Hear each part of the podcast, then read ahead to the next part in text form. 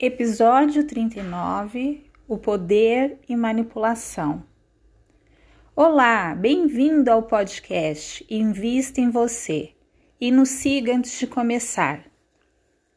Ligamos a TV e a primeira notícia que vem é sobre a guerra. E por isso resolvi comentar sobre o livro Poder e Manipulação: Como entender o mundo em 20 lições extraídas de O Príncipe de Maquiavel, escrito por Jacob Petri, que faz uma análise do livro O Príncipe.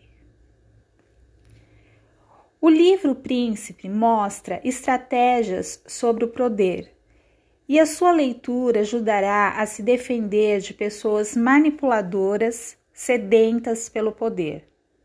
Brinco dizendo que o poder demonstra o caráter do líder e seu mundo interno. Uma das lições do príncipe é a seguinte: prometa uma fórmula mágica, uma alquimia que mude tudo de uma hora para outra. Há enorme reconhecimento e prestígio esperando por quem consegue mexer com a ilusão e a fantasia das pessoas. No capítulo Liberalidade e Parcimônia, em psicologia existe um princípio chamado regra da reciprocidade.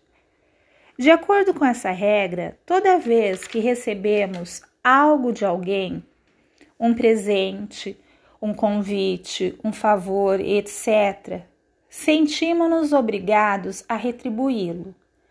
Sabendo disso, políticos, dirigentes de empresas, profissionais liberais, marqueteiros e amigos nos oferecem estrategicamente sua generosidade, sabendo que lá na frente poderão tirar proveito da sensação de obrigação que seu ato generoso incitou em nós.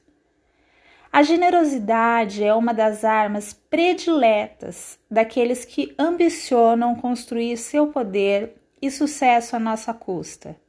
E não se engane, quando usada de forma estratégica, ela também é uma das armas mais poderosas que existem no mundo do poder e da manipulação.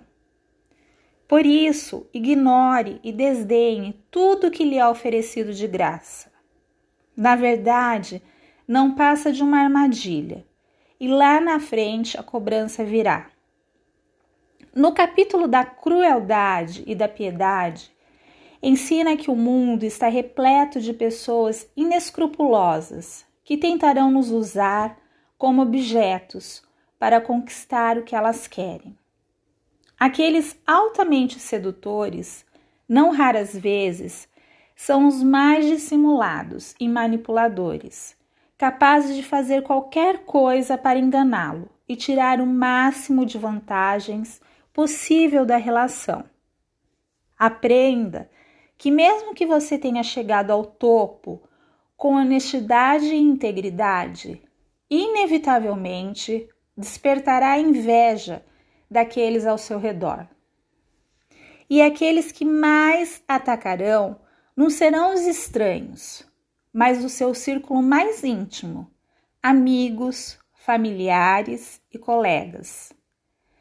Quando você despertar inveja em alguém, tenha cuidado, pois tudo que você fizer estimulará ainda mais esse sentimento. Aos poucos, essa pessoa não suportará mais manter esse rancor escondido e começará a espalhar o veneno contra você. E pior, ela não fará isso abertamente, mas de maneira oculta, em geral, por trás de uma máscara complacente e amorosa. Sua postura é importante. Faça com que a integridade seja seu único parâmetro de comportamento e esteja mais preocupado com seu próprio julgamento sobre si mesmo do que com o julgamento alheio. Nunca demonstre dúvida nem abra mão da sua dignidade. Sendo sempre honestos e diretos, insultaremos muita gente, porque a verdade, em geral, é a maior ofensa. No capítulo das coisas que deve evitar, ódio e desprezo, diz o seguinte: O que faz um príncipe ser odiado, sobretudo, é se apropriar direta ou indiretamente dos bens da quem, aqueles que ele lidera. Ao denunciar o conspirador, o descontente pode ter certeza de certos benefícios e vantagens. Ao fazer parte da conspiração, entretanto, não terá certeza alguma, apenas dúvidas, ameaças e perigos. Do lado do conspirador, não há muita coisa além do medo, da inveja e da suspeita de castigo que aterroriza qualquer um. Já do lado de quem detém o poder, entre outras vantagens, há o próprio poder, os cargos e a defesa dos amigos, e os aliados que os resguardam. Ignore e despreze a tentativa de outras pessoas em chamar sua atenção com provocações e acusações, que têm um tremendo poder porque um dos motivos pelos quais elas fazem isso é chamar sua atenção. E ao ignorá-los, você não reconhece sua legitimidade em atacá-lo e desdenha de sua força e poder. Com isso, não alimenta discussão.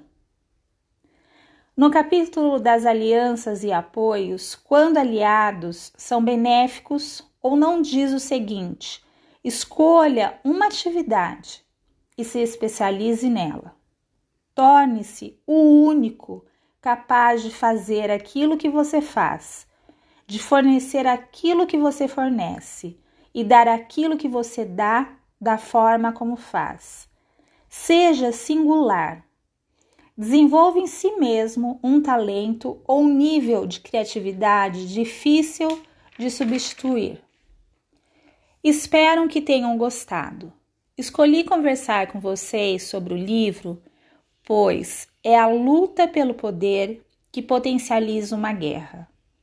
Adorei nossa conversa e obrigada pela atenção. Se gostou do podcast, compartilhe com um amigo. Me acompanhe nas redes sociais, arroba, underline, invista, underline, em, underline, você. Deixe uma mensagem no direct e nos siga no Spotify. Muito obrigada!